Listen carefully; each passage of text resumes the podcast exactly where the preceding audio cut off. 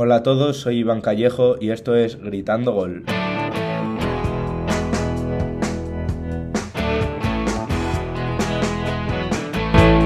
El día de hoy me encuentro con Aitor Álvarez de Oblate Hola. y con Guillermo Ferro Hola. y vamos a hacer un breve repaso de la vigésimo segunda jornada de la Liga Santander, comenzando por el encuentro que tuvo lugar en Barcelona entre el Real Club Deportivo Español y Real Betis Balompié.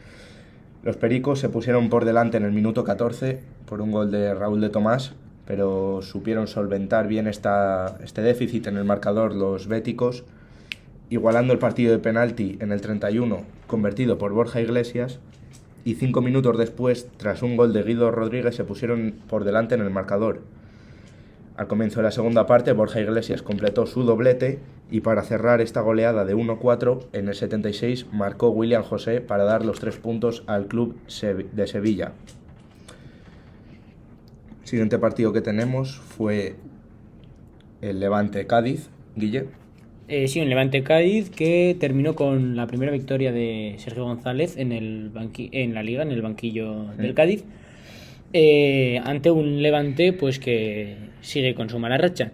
Eh, adelantó a los gaditanos Álvaro Negredo en el minuto 34 y eh, con esto se fueron al descanso. Ya en el minuto 73, Salvi Sánchez, tras un pase de, después de una buena jugada de Iván Alejo, eh, puso el 0-2 en el marcador final, con el que el Cádiz se lleva los tres puntos a casa. Mm, gran jugada de Iván Alejo para hacer el segundo del Cádiz. Y el siguiente partido en el Estadio de la Cerámica, Hitor Villarreal-Mallorca. Eh, sí, eh, comenzaba con un fallo de Franco Russo, el líder de la defensa mallorquí, que se metía en propia el minuto 12. Seguía el Villarreal con Manu Trigueros en el 34 y culminaría Dani Parejo de penalti en el 87.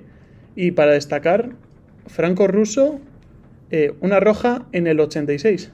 Sí, en la roja que provocó el penalti de Parejo. Exacto. Que marcaría Parejo.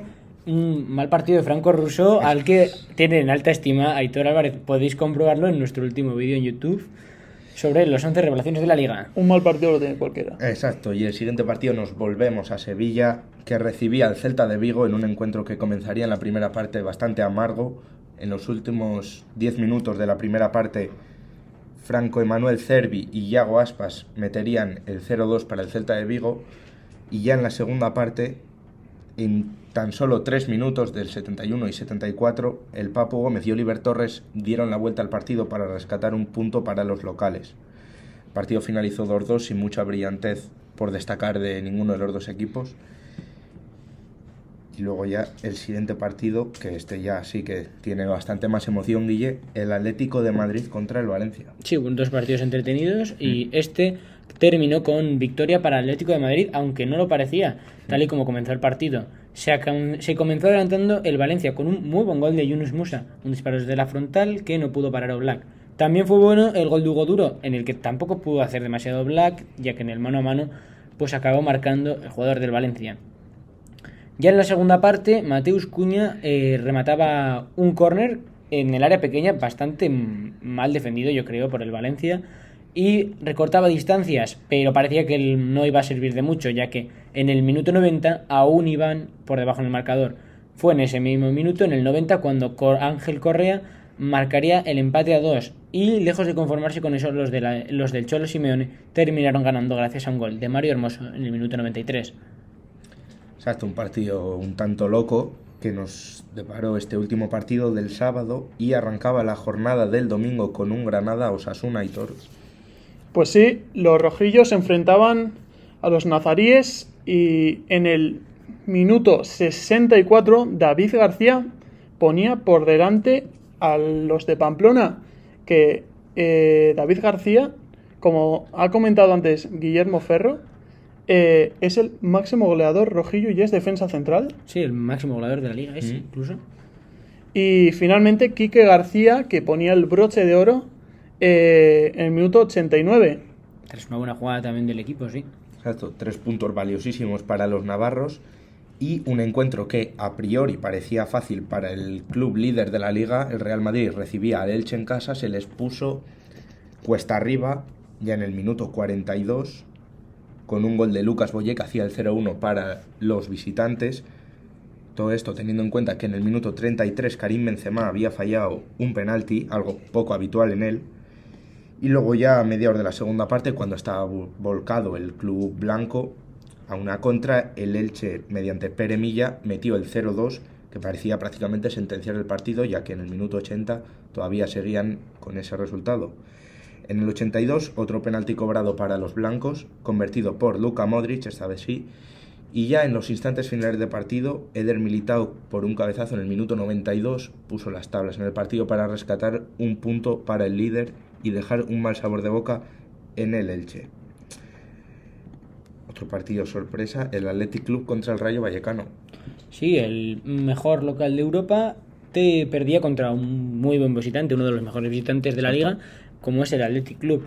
El Rayo Vallecano no, no pudo, no encontró puerta, a pesar de llegó a hacer 29 tiros, pero solamente 3 fueron entre los tres palos. Sí. Eh, tuvo más precisión el, el Athletic Club que con un, con un disparo de Nico Serrano, del joven canterano del Athletic Club, pues se puso 0-1 en el marcador en el minuto 30 y así lo llevó hasta el final del partido para llevarse los tres puntos de vuelta a Bilbao.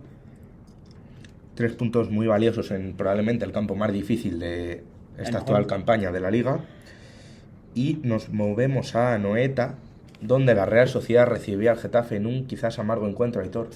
Sí, un partido eh, en el que hubieron ocasiones para ambos. Ambos nueve tiros, tres a puerta para la Real Sociedad y dos para el Getafe, en el que no hubo suerte para ninguno de, de los dos. Eh, pues también pues podemos destacar ese tiro al larguero. Bueno, no sé si le da al larguero, le da como a la cruceta de Isaac. En los minutos finales, sí. Sí. Eh, un vamos, un testarazo. Es increíble cómo, Zapatazo. cómo le da la pelota. Sí, exacto. Pero bueno, pese a los intentos de ambos equipos, el marcador fue el mismo que al comienzo del partido y finalizar este partido también en Euskadi entre el Alavés y Barcelona. Los culés afrontaban este partido bastante necesitados de ganar y eso fue lo que hicieron, ganaron por la mínima tras un gol en el minuto 87 in extremis también de Frenkie de Jong tras una buena dejada de Ferran Torres. Otro partido que al final el Barça acaba cumpliendo con los tres puntos, pero que quizás no da, no deja ese buen sabor de boca y se espera que se espera que den, ¿no? Un club de la talla del Fútbol Club Barcelona, pero lo que importa es puntuar de tres en tres y en este caso lo han conseguido. Por nuestra parte nada más. Este ha sido el repaso de esta actual jornada de la liga. Nos vemos la semana que viene con más fútbol y un saludo. Adiós. Adiós.